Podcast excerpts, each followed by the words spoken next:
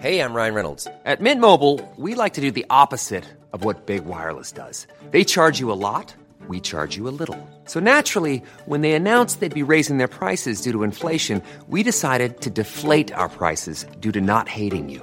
That's right. We're cutting the price of Mint Unlimited from $30 a month to just $15 a month. Give it a try at mintmobile.com slash switch. $45 upfront for three months plus taxes and fees. Promo rate for new customers for limited time. Unlimited more than 40 gigabytes per month. Slows. Full terms at mintmobile.com.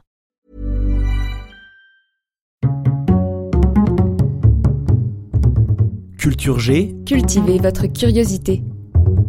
bonjour à tous. Le week-end prochain, c'est le Paris Podcast Festival, troisième édition.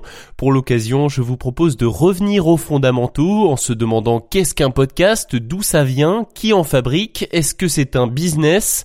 On fait le point dans cet épisode.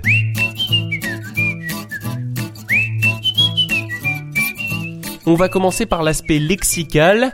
Le mot podcast est une contraction de iPod et de broadcast. iPod c'est bien sûr le baladeur MP3 d'Apple qui a révolutionné l'écoute de musique dans les années 2000 et broadcast c'est la traduction en anglais du mot diffusion. En 2005, Apple a proposé sur ses baladeurs cette fonction podcast. Elle permettait de réécouter des programmes radio via une simple synchronisation sur le logiciel iTunes. Je vais peut-être casser une idée reçue mais si Apple l'a popularisé, il n'a pas inventé le mot podcast. Son inventeur, c'est le journaliste britannique Ben Hammersley dans un article du Guardian en 2004. Hammersley se posait justement la question du nom à donner au contenu audio en ligne, un format en plein développement. Il proposait notamment audio blogging ou podcasting. Et c'est ainsi que le mot podcast est né. D'ailleurs, c'est le moment de le préciser, au Québec, les francophones lui préfèrent souvent le nom de balado, inspiré de baladeur. En gros, un podcast ou un balado, c'est la même chose. C'est comme une émission, mais en format audio. Dites-vous que c'est un peu comme écouter la radio, mais il y a moins de pubs et il y a moins de chansons plates qui t'intéressent pas. Parce que tu peux choisir. En parlant de radio, il faut bien distinguer les podcasts natifs des rediffusions. Vous écoutez un podcast natif en ce moment, ce contenu audio a été conçu pour être diffusé en ligne, à la différence des rediffusions qui sont des contenus diffusés préalablement à la radio ou à la télévision et qui sont ensuite rendus accessibles sur Internet. On les retrouve dans la catégorie podcast, mais on parle plutôt aujourd'hui de rediff ou de replay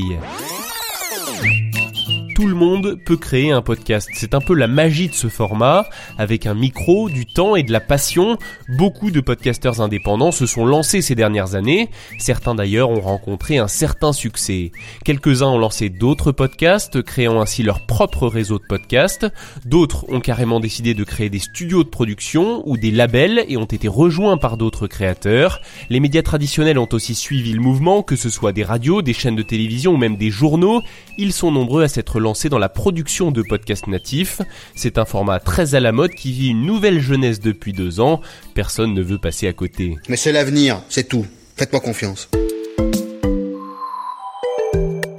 Avant qu'un podcast n'arrive dans votre casque, il y a plusieurs étapes et plusieurs intermédiaires. D'abord, la phase de création, je vous passe les détails. Ensuite, la mise en ligne dans un flux RSS. La plupart des podcasts sont maintenant publiés dans un flux par l'intermédiaire d'un hébergeur.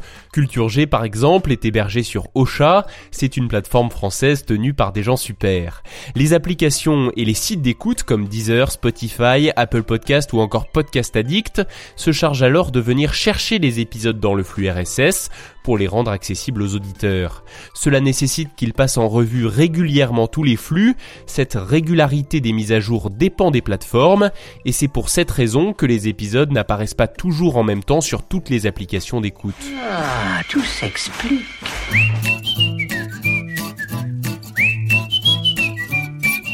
Un dernier point à aborder, est-ce que c'est un business? Oui, mais pas pour tout le monde. Les plateformes d'écoute sont les grandes gagnantes dans l'histoire, elles disposent de contenus apparemment libres à partager, elles ne rémunèrent pas les auteurs, sauf dans le cas d'accords exclusifs. Pour vivre de la création de podcasts, les créateurs ont plusieurs solutions, D'abord, signer un contrat avec une régie qui diffuse des publicités avant, pendant ou après un épisode. Dans le jargon, on dit en pré-roll, en mid-roll ou en post-roll, sur le même modèle que les publicités sur YouTube. Il est aussi possible de faire des épisodes en partenariat avec une marque, une organisation ou une institution, ou même de créer un podcast pour une marque, une organisation ou une institution en son nom propre. Comme vous pouvez le constater, le podcast est encore très fortement dépendant de la publicité, et la conséquence directe, c'est sa fragilité. Pendant le confinement, les écoutes ont gonflé, mais presque toutes les campagnes de publicité ont été annulées. Résultat, de nombreux podcasteurs et studios se sont retrouvés parfois dans des situations extrêmement compliquées. Le meilleur moyen de soutenir la création, c'est de continuer d'écouter des podcasts. Merci d'avoir écouté celui-ci. N'hésitez pas à vous abonner à Culture G. Je vous souhaite un très bon Paris Podcast Festival si vous avez prévu d'y faire un tour. À lundi prochain.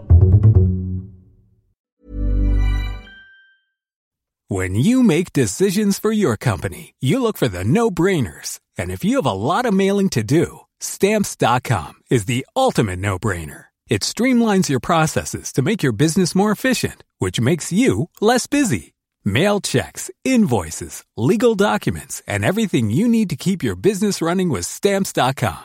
Seamlessly connect with every major marketplace and shopping cart. Schedule package pickups and see your cheapest and fastest shipping options from different carriers with rates up to 89% off USPS and UPS rates. And with the stamps.com mobile app, you can take care of mailing and shipping wherever you are. Make the same no-brainer decision as over 1 million other businesses with stamps.com. Sign up with code program for a 4-week trial plus free postage and a free digital scale. No long-term commitments or contracts. That's stamps.com. Code program.